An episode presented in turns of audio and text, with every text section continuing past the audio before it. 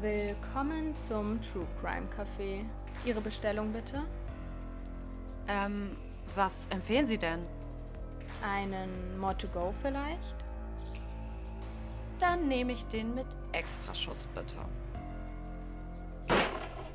Hallo und herzlich willkommen zurück zu More to Go. Ich bin Saskia. Und ich bin Arabella. Frohe Weihnachten erstmal. Wir haben uns schon länger nicht mehr gehört, aber nach langer Pause sind wir wieder zurück. Ich bin tatsächlich ein bisschen aufgeregt und Saskia mhm. auch. Nervöses. Mhm. Ja. Ähm, wir sind zusammen gerade in Hamburg bei Saskia zu Hause und nehmen jetzt diese schöne Weihnachtsfolge für euch auf. In einem Weihnachtssetting, muss man auch sagen. Also wir haben hier den Weihnachtsbaum natürlich schon fertig geschmückt, erleuchtet und glitzert und insgesamt sonst haben wir auch, ich würde sagen, weihnachtlich dekoriert. Ja, also Saskia hat sich definitiv ins Zeug gelegt. Und ähm, genau, das kleine Weihnachtsspecial, vielleicht hört ihr das zwischen den Feiertagen, vielleicht hört es ja doch tatsächlich auch schon an dem Tag, wenn die Folge online kommt. Wir dachten uns auf jeden Fall, so eine kleine festliche Grüße wäre ganz nett, vor allem nachdem wir ja wirklich schon länger eine kleine Pause eingelegt haben. Und wie es dazu gekommen ist, das äh, wollen wir euch natürlich auch nicht vorenthalten. Es gab ähm, diverse Faktoren, die da reingespielt haben, um es mal vorsichtig zu sagen. Ähm, also zum einen muss man sagen, dass äh, Saskia und ich immer antizyklisch Zeit haben. Ja, leider ja, eher unpraktisch. ja, also so seit dem Abi eigentlich ist es immer so. Und äh, wie ihr vielleicht wisst, mache ich aktuell auch immer noch ein Auslandssemester im guten Italien, wo ich eine sehr gute Zeit habe, aber natürlich auch immer viele Dinge anstehen und deswegen nicht immer ähm, zur freien Verfügung stehe, um eine ganze Podcast-Folge zu recherchieren. Denn auch wenn man es vielleicht nicht denkt, aber es ist schon relativ zeitintensiv. Und äh, Saskia musste genau das Gegenteil machen von dem, was ich tat, nämlich sich dem Arbeitsleben zu wenden.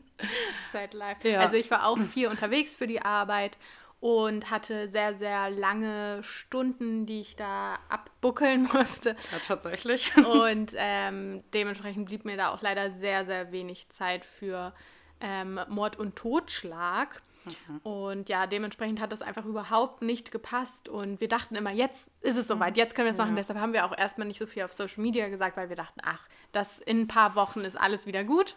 Und Aber nein. Nee, dann hat sich das immer so gezogen, dann war es bei mir besser, dann war es bei Arabella wieder mehr los und so weiter und so fort. Ähm, aber jetzt ist es soweit. In der Zeit, wo alle sich jetzt entspannen, fangen wir an, uns das nächste Hobby zu suchen. Nein, ähm, dachten wir, wir haben jetzt einfach mal wieder Zeit für unser Hobby und zwar ähm, ein bisschen darüber zu reden, was alles Schlimmes auf der Welt passiert. Ja, und so kam das dann. Aber das ist jetzt natürlich nur die Begründung, warum so lange keine Folgen kamen.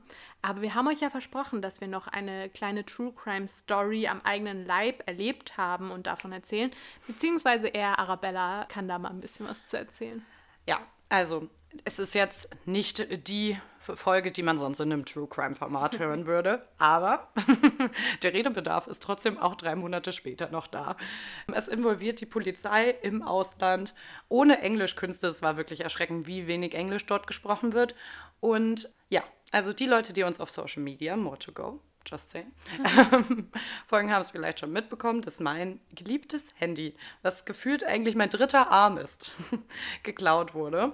Direkt in der zweiten Woche in der ich in Italien war, was sehr nervenaufreibend war, weil es war ein fremdes Land, es war eine fremde Stadt, es war eine fremde Sprache und äh, ich kannte mich auch noch gar nicht aus. Das heißt, auch ein Navi fehlte. Und ich bin teilweise wirklich einfach so ein bisschen rumgeirrt durch die Stadt, nachts alleine und habe gehofft, nicht ermordet zu werden. Aber gut, auf jeden Fall war es halt so, dass ich mit ein paar Freunden essen war. Und wie man das richtig Klischee einfach so aus irgendwelchen Filmen kennt, gibt es sehr, sehr viele so Zeitungsverkäufer oder irgendwie Verkäufer, die halt Krimskrams in Italien verkaufen. Und genau so ein netter Herr hat sich sehr aufdringlich neben mich gestellt, während wir gegessen haben und wollte eine Zeitung verkaufen und war sehr lange da. Es war mir sehr unangenehm. Ich bin ein bisschen awkward manchmal, was solche Situationen angeht. Und dann ist er sehr plötzlich abgezogen und wir dachten, okay, er hat es verstanden. He took the hint. Alles gut. Aber nein, denn circa 30 Minuten später, als wir zahlen wollten, ist mir aufgefallen, stopp, wo ist wo ist mein geliebtes Objekt, das Handy? Und es war weg, leider. Und der Typ halt auch, weil ich meine, er ist vor einer halben Stunde gegangen. Und jegliche Efforts, das Ganze wiederzubekommen, haben leider nichts gebracht. Ich war, wie schon gesagt, bei der Polizei.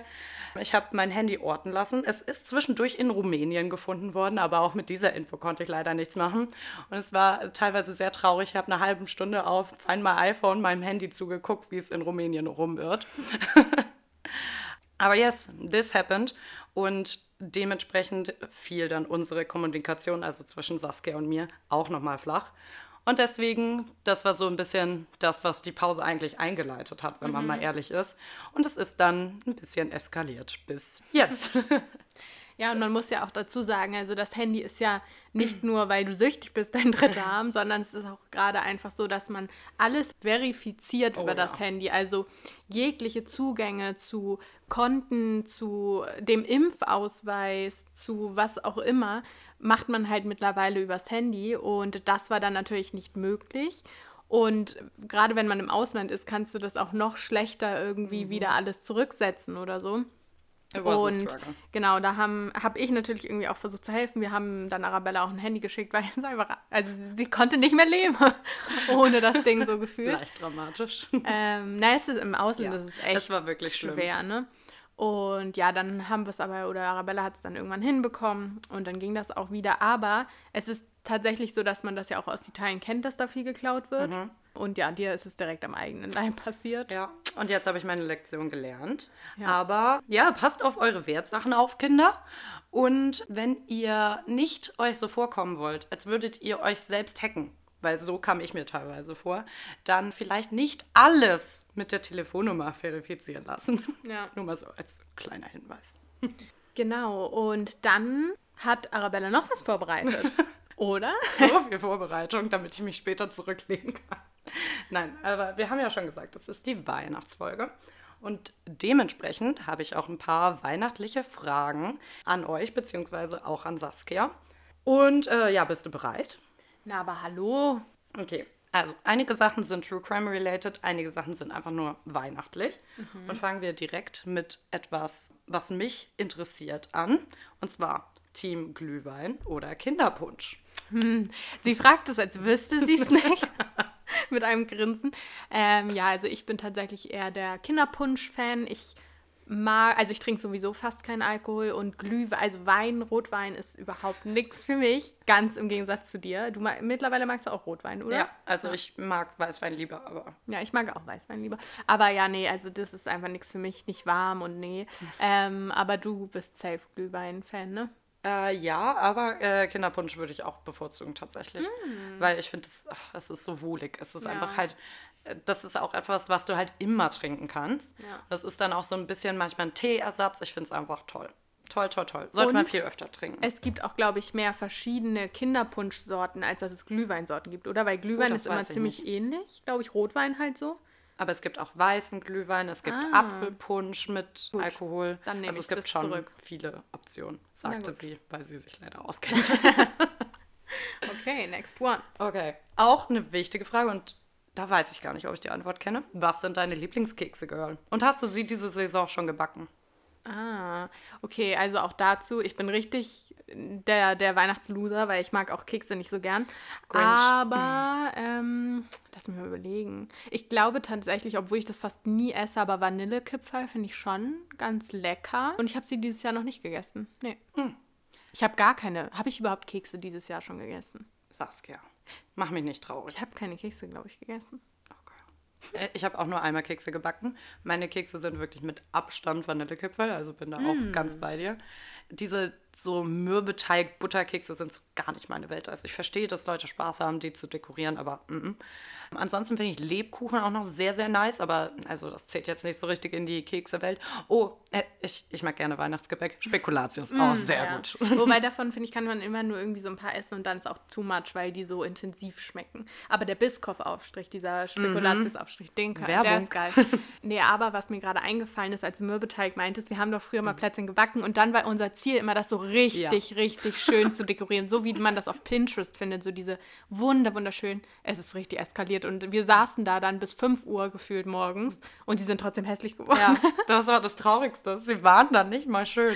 Nee. Ich weiß noch genau, unser Ziel war so, die perfekte Schneeflocke zu dekorieren. Mhm. did not turn out great. ist alles, was ich dazu sage. Aber wir sind, also unsere Backgeschichten sind eh meist eher weniger erfolgreich. Das Zum, zumindest zusammen. Ja. Alleine können wir es, glaube ich, aber Ja. zusammen Das so. unaufmerksam.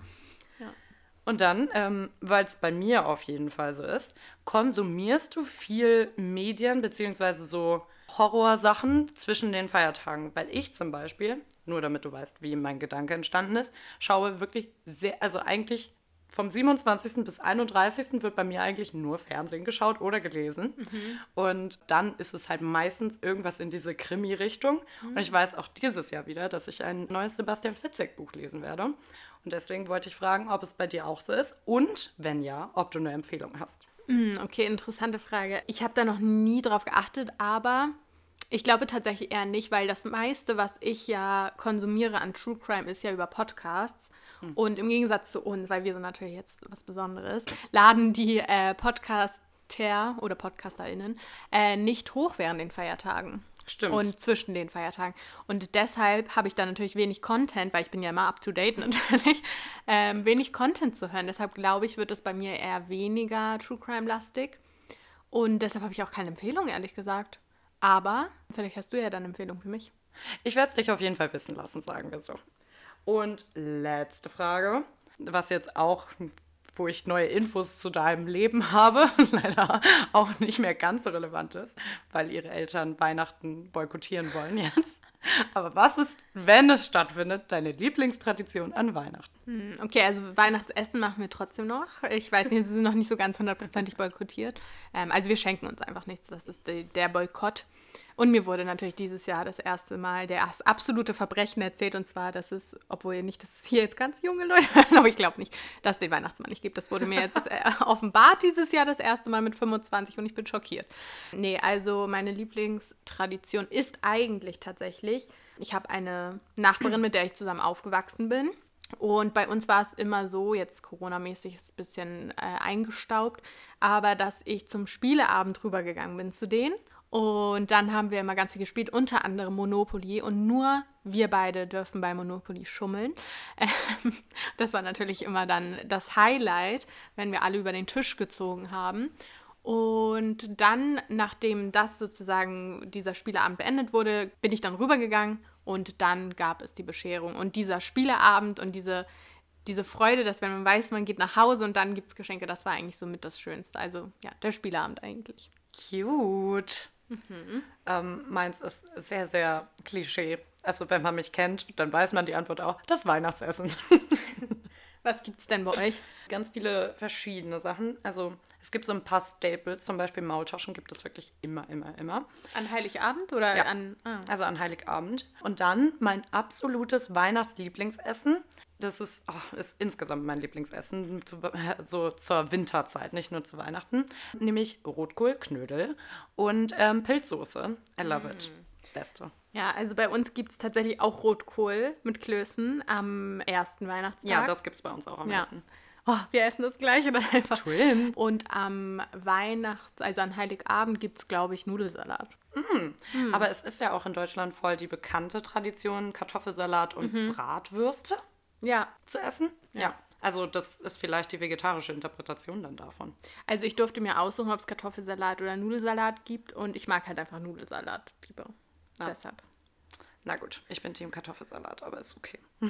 Ist okay. Gut. Ist okay. Äh, die Fragen sind beendet. Unsere Freundschaft auch. Ne? Ja.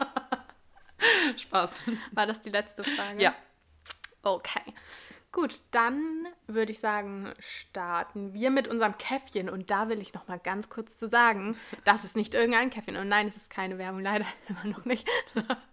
ähm, Verzweifeltes Lachen. ich habe eine Siebträgermaschine jetzt und Arabella durfte heute das erste Mal, weil sie ja jetzt erst aus Italien zurück ist, das erste Mal kosten von diesem guten Tröpfchen. Und es ist schon lecker, ne? Es ist sehr gut. Es ist so wie in einfach so einem richtig cuten, weil es ist hier ja auch sehr schön weihnachtlich dekoriert. Es ist so wie in so einem richtig cuten kleinen Coffeeshop. Also ich kann mich nicht beklagen. Falls ihr guten Kaffee trinken wollt, geht zu Saskia. Ja, more to go, ne? Das Café. Okay, dann würde ich jetzt mit meinem Fall starten. Und wir hatten ja mal gesagt, wir wollen das Thema Italien aufgreifen als nächstes, mhm. weil du ja in Italien bist. Aber wir haben uns entschieden, das ein bisschen zu schieben und uns eher ein bisschen jetzt an die Feiertage zu binden, was die Themen angeht. Dementsprechend geht es heute um Weihnachten bzw. die Weihnachtszeit. Aber ich bin natürlich vorbereitet und in dem Fall geht es auch ein bisschen um Italien. Oh, oh ich freue mich. also es hat so einen Hint von Italien, aber okay. ihr werdet mehr erfahren. Arabella weiß mal wieder nichts so Gar wirklich. Nichts. Nur, dass er sehr freaky war und dass Saskia ja. bis wirklich nachts recherchiert hat und meinte, dass sie so eigentlich nicht schlafen gehen kann, weil es gerade zu nervenaufreibend ist. Ja, und es ist schon wieder so ein Fall, wo ich da zwischendurch bei der Recherche dachte, so kann es nicht passiert sein, weil das einfach nicht realistisch ist, dass es im echten Leben alles so abgedreht passiert ist. Mhm. Aber ich habe mehrere Quellen dazu natürlich gelesen und alle schreiben tatsächlich bei dem Fall mal das Gleiche. Also. Ich bin gespannt. Es ist echt crazy. Okay, du darfst auf jeden Fall hier nicht auf meine Notizen duschen. Okay. genau, es ist ein Weihnachtsspecial. Und es sollte natürlich, wie hoffentlich bei uns auch, ein besinnliches Weihnachten werden. Zumindest so besinnlich, wie es bei einer Familie mit zehn Kindern zugehen kann. Doch was am 24. Dezember 1945 bei der Familie Sodder geschah, war alles andere als besinnlich. So viel kann ich schon mal verraten. Ja, Familie Sodder lebte mit ihren zehn Kindern nahe Fayetteville in West Virginia in Amerika. Und die Familie zählte schon zur oberen Mittelschicht und war in der Gegend dementsprechend auch recht beliebt. Die Vergangenheit der Familie sah jedoch ganz, ganz anders aus, denn George Sodder, also der Mann, kam erst mit 13 Jahren in die USA. Ursprünglich kam er nämlich aus Italien, Italien. und genauer gesagt aus Sardinien. Und warum genau er jetzt sein Heimatland zurückließ, das kannst du dir ja sicherlich auch nicht erklären, warum man Italien verlassen würde. Vor allem Sardinien. Ja, das weiß man tatsächlich bis heute nicht so wirklich, denn scheinbar sprach George da sehr, sehr ungern drüber und wollte da lieber in die Zukunft blicken, als in seine Vergangenheit zurückzuschauen. Aber man muss auch sagen, dass gerade in Süditalien, also ich weiß nicht, worum der Fall geht, aber gerade in Süditalien spielt die Mafia wirklich eine große Rolle. Und ich könnte mir schon wirklich vorstellen, dass das damit vielleicht irgendwas zu tun haben könnte, wenn ich mal spekulieren darf, weil die Mafia wirklich sehr präsent ist in Süditalien. Das habe sogar ich schon mitbekommen und ich war nur zwei Tage in Süditalien. Das musst du ja später mal genauer erzählen. Ja, ähm, also das spielt auch noch ein bisschen eine kleine Rolle. Genau, also er ist dann mit 13 Jahren aus Italien in die USA ausgewandert und in so jungen Jahren war er dementsprechend komplett auf sich alleine gestellt. Also sein Bruder ist zwar erstmal noch kurz mit nach Amerika gekommen, aber als er dann wusste, dass sein Bruder da sicher ist, ist er tatsächlich wieder zurückgekehrt. Und der erste Halt von George war New York. Er musste ganz für sich alleine sorgen und dementsprechend auch vor Ort arbeiten. Er hat also sehr, sehr viel und sehr hart gearbeitet und so kam es dann irgendwann, dass er es immer höher geschafft hat und sogar seine eigene Speditionsfirma in West Virginia aufmachen konnte. In einem Musikladen in West Virginia lernte er dann, um das ganze Glück auch noch abzurunden, seine Frau Jeannie, und jetzt musst du mir sagen, wie man das ausspricht. Cipriani.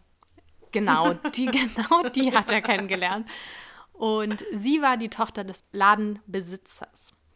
Die beiden teilten zufällig auch eine sehr ähnliche Geschichte, denn auch Ginny wuchs in Italien auf und kam mit drei Jahren mit ihrer Familie nach Amerika. Die beiden meinten es auf jeden Fall recht ernst und heirateten wenig später und zogen dann auch in ein großes Fachwerkhaus nahe Fayetteville. Die Gegend wurde für viele italienische Einwanderer ihr Zuhause und wie schon gesagt, die Familie Sotter genoss ein hohes Ansehen in Fayetteville.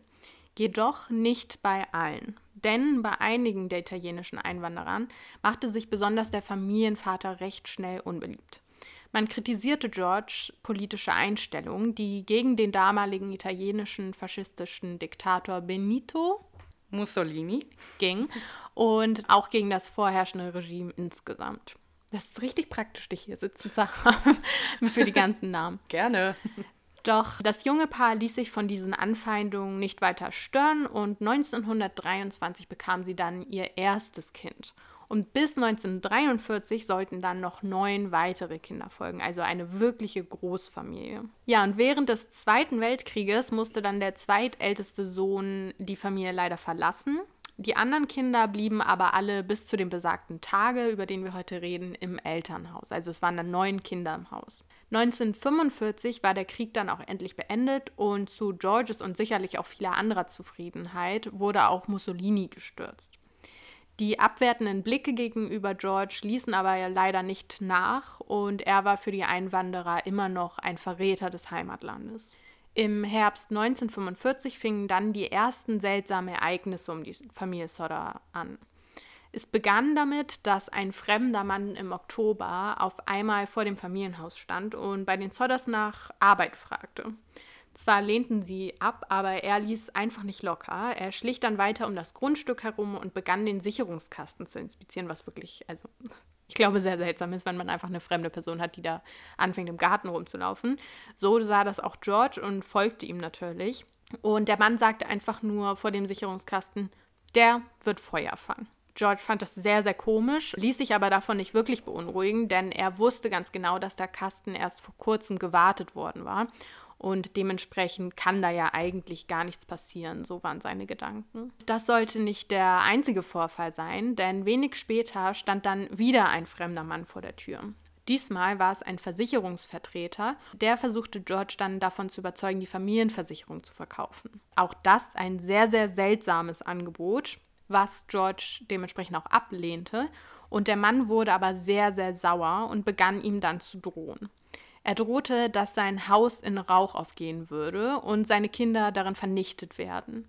Sie sollen für die Aussagen über Mussolini bezahlen. Also ist es jetzt eigentlich die zweite Prophezeiung, Warnung, dass es brennen wird. Genau, ja. Okay. Und auch das ist natürlich jetzt retrospektiv alles sehr, sehr seltsam. Und da würde man ja meinen, die würden da schon ein bisschen Angst bekommen. Mhm. Aber das ist natürlich jetzt nur im Nachhinein alles so zusammenzupuzzeln. Für die Familie war es einfach mal wieder eine Anfeindung und deshalb nicht so aufregend, weil die haben das ja leider schon öfter erlebt.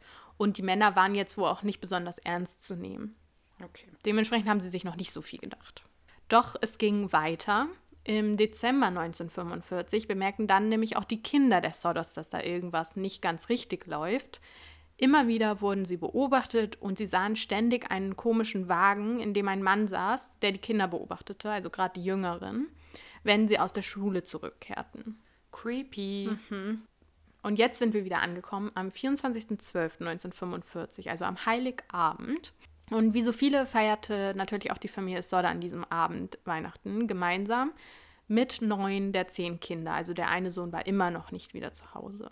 Nicht untypisch für diesen aufregenden Abend fragten dann die Kinder, ob sie noch etwas länger wach bleiben dürften. Die haben ja jetzt auch schon ein paar Spielsachen bekommen und wollten natürlich noch nicht so früh ins Bett. Ginny erlaubte das dann auch, ging aber selbst schon mit der zweijährigen Tochter Sylvia ins Bett um 22 Uhr circa.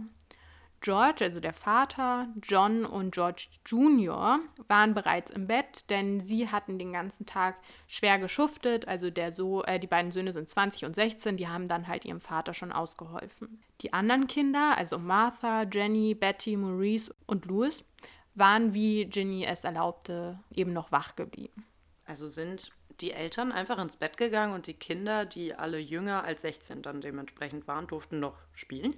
Ja, also da waren auch manche Kinder schon so ein bisschen älter und die durften einfach im Wohnzimmer noch spielen. Also es okay. war jetzt nicht total unsicher. Und wie gesagt, die Jungs waren ein bisschen älter, sodass die dann halt aufgepasst haben. Um 0.30 Uhr wurde Ginny dann plötzlich vom Telefonklingeln aus dem Schlaf gerissen. Als sie abnahm, hörte sie laute Stimmen und Gläserklirren und Lachen im Hintergrund. Und eine Frau fragte nach einer Person, von der Ginny zuvor noch nie gehört hat. Und auch die Stimme von der Frau kam ihr überhaupt nicht bekannt vor. Also musste sich Ginny dann zu dem Zeitpunkt wohl gedacht haben, dass das irgendwie ein aus Versehen Anruf, also dass der aus Versehen bei ihr gelandet ist.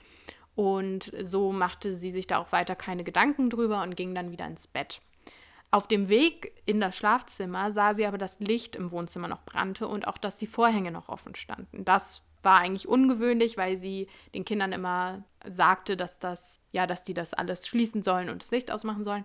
aber sie sah dann auf dem Sofa Marianne, die älteste Tochter, ähm, dass sie auf dem Sofa eingeschlafen ist und dann dachte sie sich, okay, gut, ähm, das war wohl aus Versehen. Und so löscht sie dann das Licht und zog die Vorhänge zu. Die anderen Kinder waren scheinbar schon im Bett und ging dann wieder schlafen. Jedoch hielt dieser Schlaf nicht lang, denn gegen 1 Uhr wachte Ginny dann erneut auf. Und diesmal, weil es sehr, sehr laut knallte, als hätte man irgendwie was aufs Hausdach geworfen und als würde das dann übers Hausdach auch rollen. Aber danach war wieder Stille, also schlief Ginny dann wieder weiter. Und also wieder. spätestens da hätte ich ja nicht mehr schlafen können, aber gut. Also Ja. ohne nachzugucken, weil Ja, ich, wenn ja, es so richtig laut knallt in deinem Haus. Aber gut. Naja, aber vielleicht hat sie auch kurz rumgeguckt und dann, also wenn du nichts findest, was willst du denn dann machen? Und vor allem war sie wahrscheinlich ja auch noch im Halbschlaf. Ja. Und dann dachte sie sich vielleicht so, hm, nur geträumt. Gute Ja, Nacht. wahrscheinlich. Und wieder eine halbe Stunde später wurde ihr Schlaf dann erneut unterbrochen.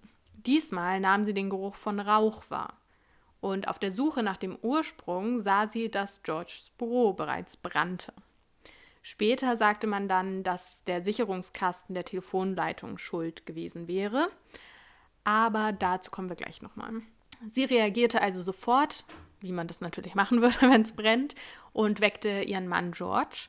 Er wiederum weckte die beiden ältesten Söhne und Ginny, George und ihre Kinder Marianne, John, Sylvia und George Jr. flüchteten dann so schnell wie sie konnten aus dem Haus. Wer jetzt mitgezählt hat, wird merken, dass es sich nur um vier Kinder handelten, die damit geflüchtet sind.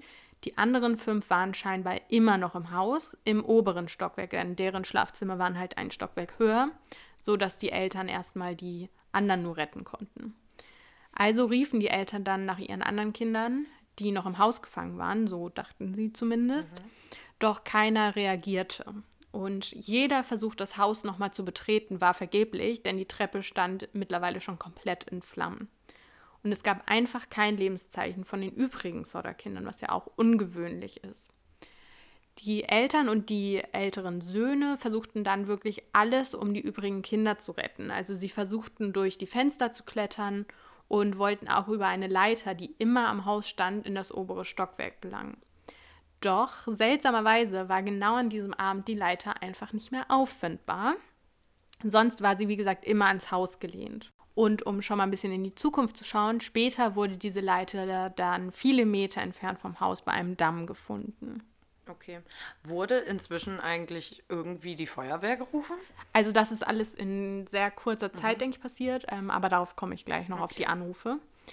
Es wurden dann nämlich auch noch Löschversuche unternommen, beziehungsweise sie versuchten es, wie gesagt, denn Mitte Dezember war es ja dementsprechend schon sehr kalt und die Tonnen voller Wasser ums Haus waren bereits gefroren. Also auch da kein Glück. Selbst der verzweifelte Versuch von George, dass er die Lastwegen des Unternehmens an das Haus fuhr, um dann über die Lastwegen in das obere Stockwerk zu klettern, das sollte auch nicht funktionieren. Und das lag aber nicht daran, dass die fehlende Kletterfähigkeiten hatten, sondern weil die Wegen plötzlich nicht mehr ansprangen.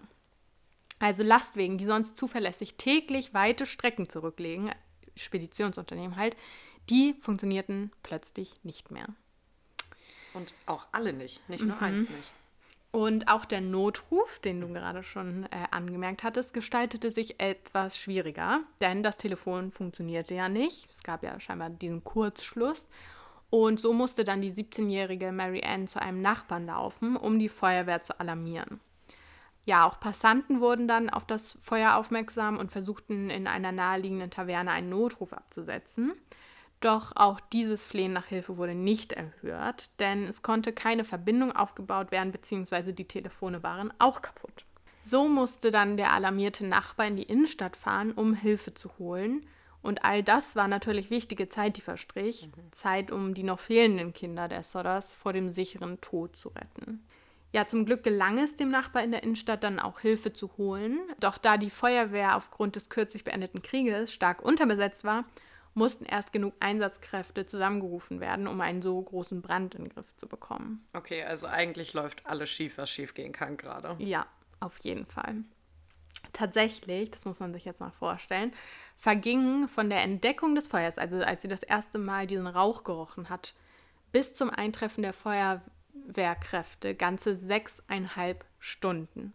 Also bis da ist überhaupt irgendwas vom Haus noch übrig geblieben? Weil in 6,5 Stunden kann doch auch das ganze Haus einfach niederbrennen. In Amerika ist doch auch alles aus Holz. Ja, also tatsächlich hat es 45 Minuten gedauert, bis das Haus in Schutt und Asche lag. Ja. Ja. Oh Gott.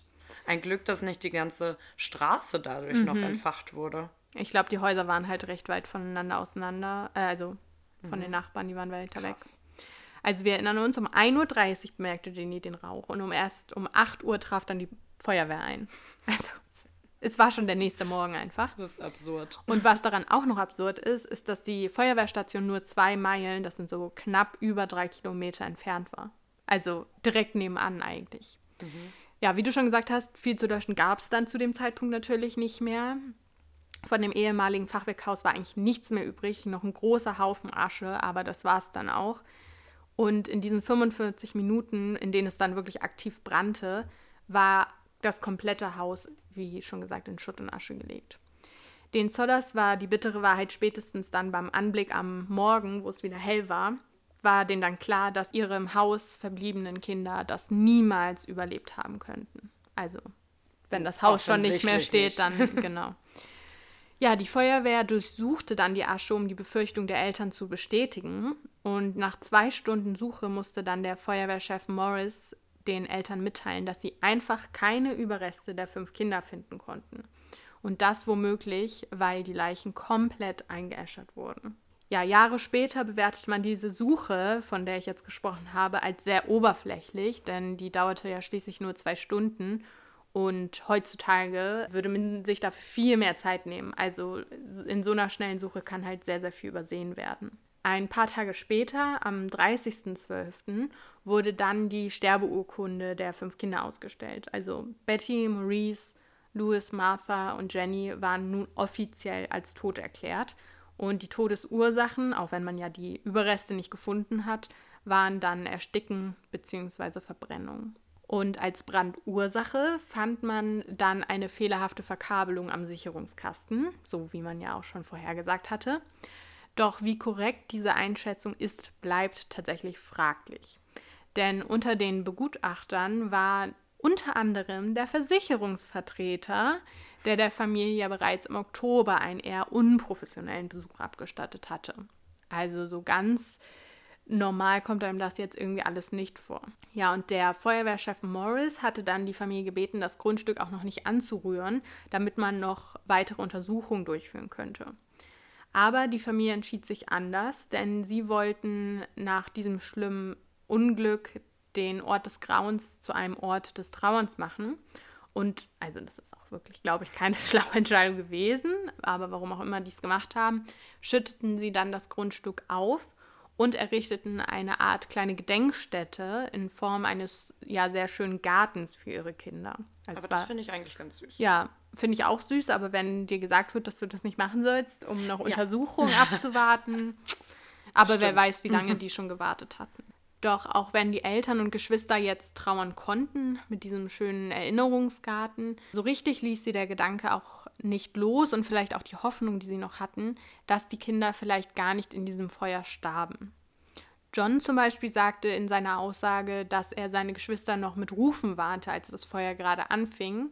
Und auch, dass niemand mehr die Kinder irgendwie sah während des Brands, wunderte sie. Keines der Kinder hatte gerufen, geschrien, aus dem Fenster geschaut oder sich auf andere Art bemerkbar gemacht. Also da war nichts von denen zu hören oder zu sehen. Klar, es kann natürlich auch sein, dass sie durch den Rauch irgendwie schon bewusstlos waren, aber irgendwie war das komisch.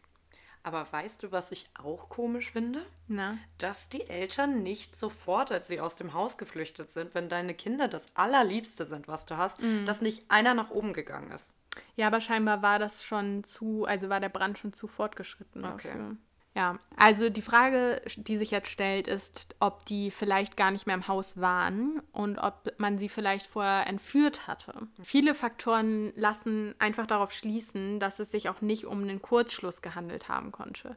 Zum Beispiel war es ja seltsam, dass da eine fehlende Leiter war, dass die Wegen plötzlich nicht mehr funktionierten und auch, dass die Telefonleitung komplett lahmgelegt wurden. Also nicht nur deren, sondern eben auch von anderen.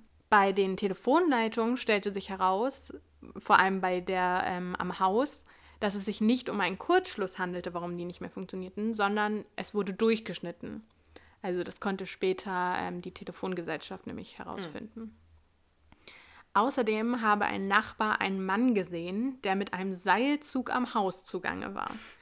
Und diesen verdächtigen Mann konnte man tatsächlich auch ausfindig machen. Mhm.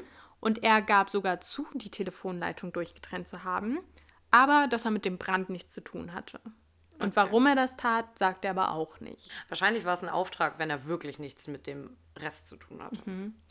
Also alles so seltsam, dass ich jetzt schon wieder denke, es kann alles so gar nicht gewesen sein.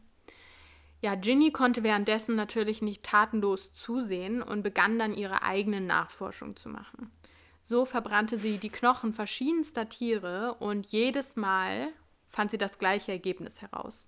Und zwar gab es immer Überreste der Knochen und auch als sie in einem Krematorium anrief, bestätigten diese ihr, dass selbst nach Stunden bei 1000 Grad noch Knochen und Zähne zurückbleiben würden. Ich finde es trotzdem immer wieder erstaunlich, wie erfinderisch dann tatsächlich die Opfer werden können, dass sie dann auf solche Ideen kommen, wie einfach mal ihre eigenen Experimente durchführen, wenn es andere nicht für sie tun. Ja. Ja, aber ich glaube, man wird auch einfach verzweifelt, wenn einem mhm. niemand hilft, dann denkt man so, ja, das muss ich jetzt selber in die Hand nehmen. Das machen ja ganz viele, dass die dann selber ermitteln. Und was auch ein bisschen darauf hindeutet, dass das alles nicht gewesen sein konnte, also dass die komplett eingeäschert sind, ist, dass man auch andere Teile, im, also noch fand in den Aschen, zum Beispiel Teile von Hausgeräten und auch Teile des Daches. Und Knochenreste müssen so definitiv noch vorhanden sein, wenn die anderen Sachen sogar überstanden haben. Ja, und auch in vergangenen Bränden äh, mit ähnlichen Umständen zeigte sich, dass immer Überreste der Leichen zu finden waren. Also es brannte ja sogar nur 45 Minuten. Also es müsste auf jeden Fall noch irgendwas übrig geblieben sein. Und es waren ja auch nicht nur eine Person, sondern fünf. Ja. Die Vermutungen, was wirklich am Abend des 24. geschah und vor allem warum, sind also zahlreich. So fand man zum Beispiel nach den Wintermonaten einen Gegenstand auf dem Grundstück, welcher Reste einer Handgranate ähnelten solche, wie sie eben kurz vorher im Krieg verwendet wurden. Und das würde dann auch zum Beispiel das laute Geräusch auf dem Dach erklären, was Ginny geweckt hatte. Und laut Aussage eines Busfahrers sah er in der besagten Nacht auch Menschen, wie sie Feuerbälle auf das Familienhaus warfen. Okay, also Handgranate finde ich an sich schon naheliegend, mhm. aber den Busfahrer weiß ich jetzt nicht. Ich ja. glaube, wenn du die Frage geschickt stellst, dann kannst du Leuten einreden, dass sie alles gesehen haben. Ja, und das würde man ja vielleicht auch melden, wenn man sowas Eben. gesehen hätte. Also, ja, wie gesagt, ich ganz bei vielen Aussagen denke ich mir so, das kann so nicht gewesen sein. Andere Zeugen behaupteten dann außerdem, die Kinder noch nach dem Brand gesehen zu haben. So sagte zum Beispiel eine Zeugin, dass sie am Tatabend in einem Auto die Kinder noch gesehen hatte.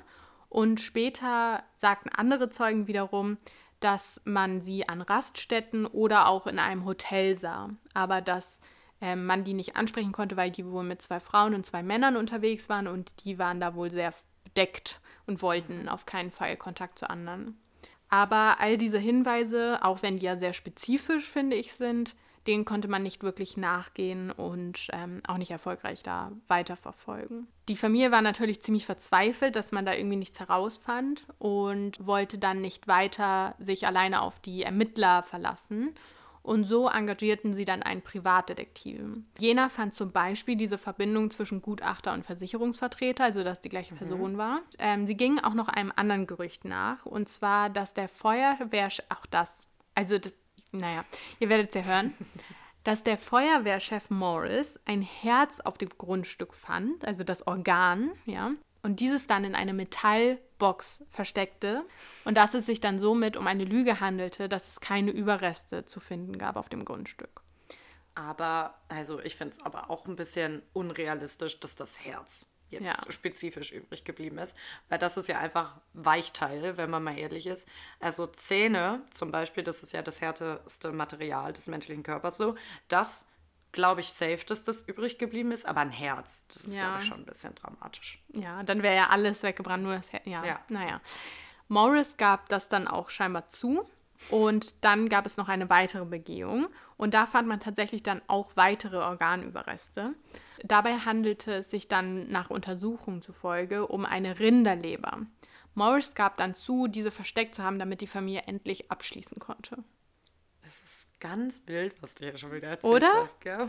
Ich glaube, also irgendwas ist da nicht richtig gelaufen. Man muss halt natürlich auch bedenken, dass es schon recht lang her ist und wer weiß, was da für Informationen übermittelt wurden. Aber wenn es sogar der mit, also die, der Feuerwehrchef dann zugibt.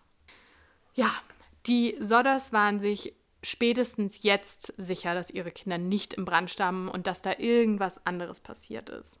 So versuchten sie dann auch mit der FBI zusammenzuarbeiten, weil die halt einfach noch andere Meinung hören wollten. Doch die Ermittler vor Ort hätten das erlauben müssen. Also die hätten die FBI ähm, damit in den Fall holen Ja. müssen und das wollten sie nicht.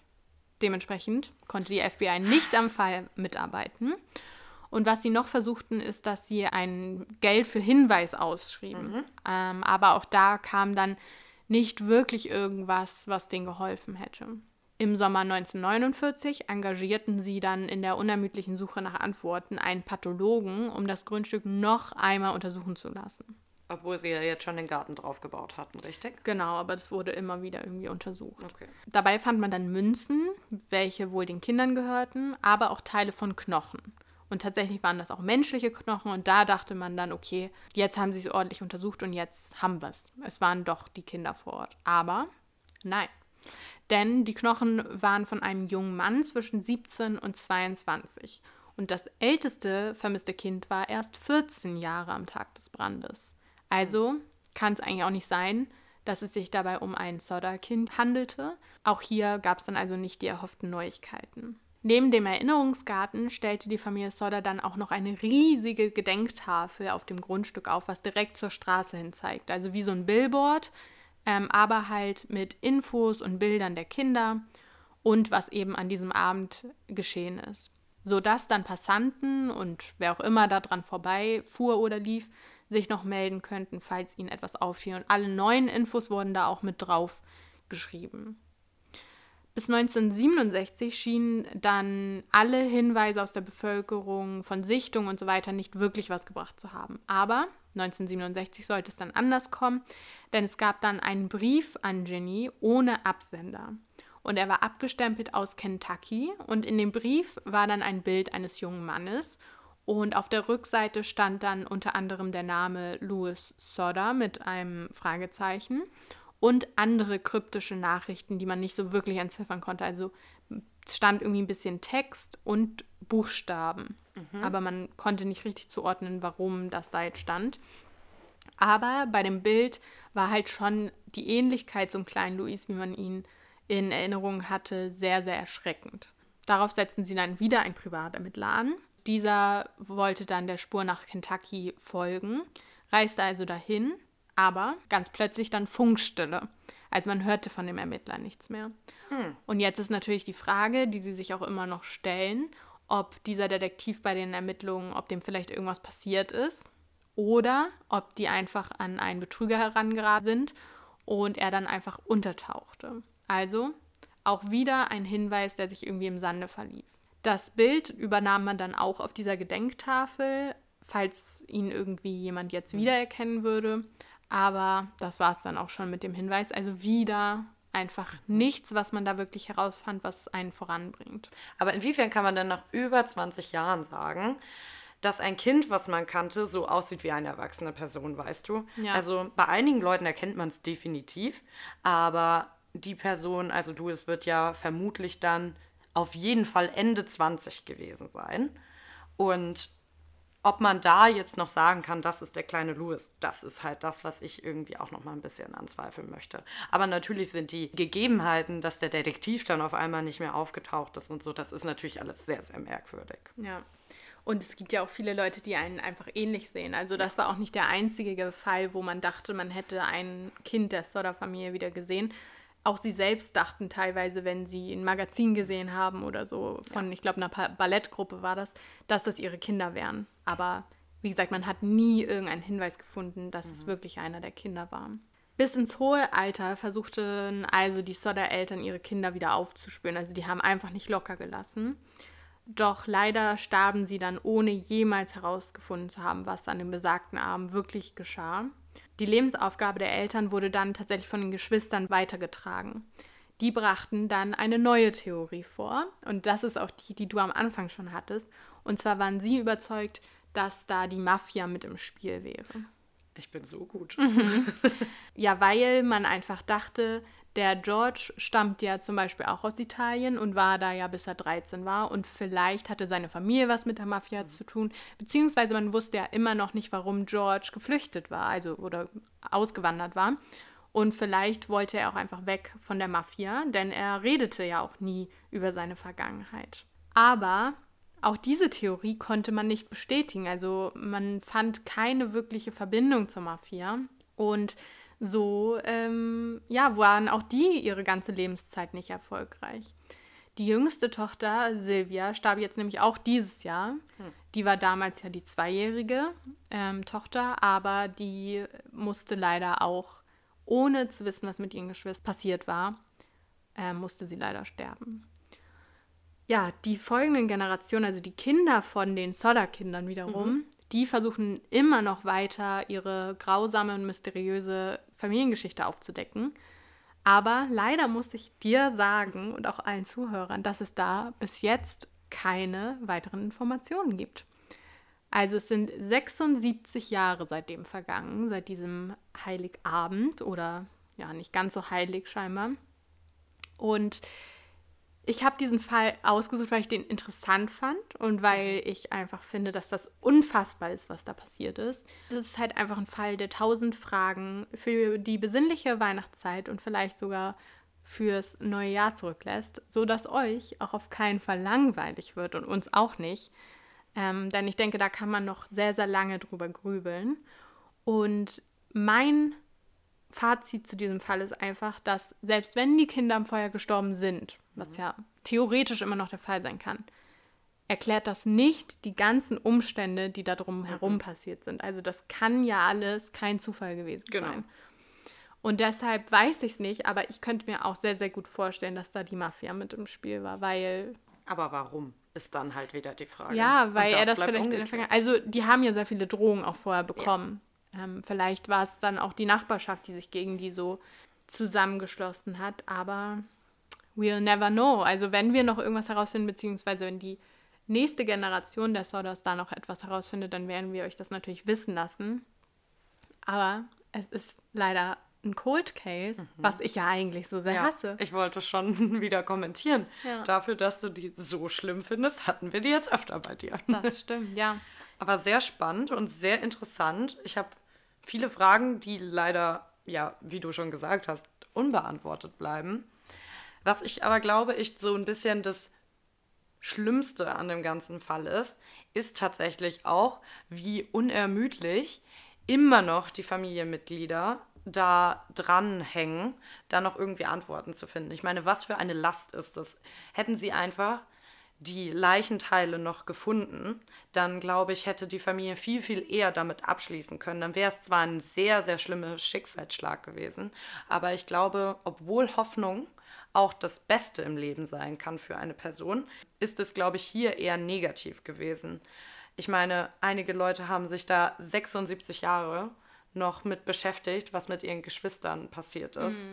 Und da findet man doch niemals Ruhe. Ja, vor allem, was eigentlich das Schlimmste ja jetzt auch ist, jetzt wird man es so oder so nicht mehr herausfinden, weil ja vermutlich alle Sodder-Kinder jetzt tot sind, einfach weil es schon so lange her ist. Und also, die Täter. Und die Täter. Also selbst wenn man jetzt noch irgendwas findet, die Antwort von den Leuten, die dabei waren, wird man nie bekommen. Ja, da hast du vermutlich recht. Wahrscheinlich werden wir für immer in der Ungewissheit bleiben. Aber das ist ja manchmal auch das Interessante an solchen Fällen, auch wenn du es ja eigentlich nicht magst. Ich fand es, wie gesagt, sehr, sehr spannend. Ich hoffe, ihr fandet es genauso aufregend und seid vielleicht auch weiter noch am Rätseln. Vielleicht, falls ihr Theorien habt, könnt ihr uns natürlich gerne jederzeit schreiben bei More2Go auf Instagram. Denn auch wenn wir vielleicht nicht hochgeladen haben, aber trotzdem schauen wir da hin und wieder vorbei und freuen uns immer über Nachrichten. Und das war unser Weihnachtsspecial, würde ich sagen. Yes, und wir hoffen und geben uns auch auf jeden Fall Mühe, dass noch ein Fall diesen Monat kommt, weil Arabella war ja noch nicht dran. Nein. Und wir wollen euch natürlich jetzt wieder versorgen mit True Crime. Und ich bin sehr, sehr gespannt, wie ihr die Folge fandet und auch wie die nächste ankommen wird. Und wir hoffen jetzt ganz doll, dass wieder regelmäßiger Folgen kommen. Das ist zumindest unser Anspruch. Aber man muss natürlich immer noch sagen, dass Arabella jetzt noch für zwei Monate in Italien ist und auch danach noch Ja. Klausurenphase hat. Dementsprechend müssen wir mal schauen, wie das so wird. Aber wir wollen auf jeden Fall ähm, weiter Fälle euch vortragen und uns selber auch vortragen, weil wir Genau. sind ja auch selber Fan. Deshalb bleibt gespannt und dann bis zum nächsten Mal. Bis zum nächsten Mal. Schöne Weihnachten. Buon Natale!